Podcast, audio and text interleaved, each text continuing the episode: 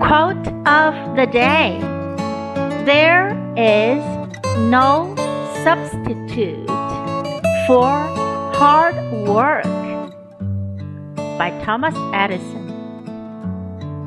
努力工作是无可取代的。There is no substitute for hard work.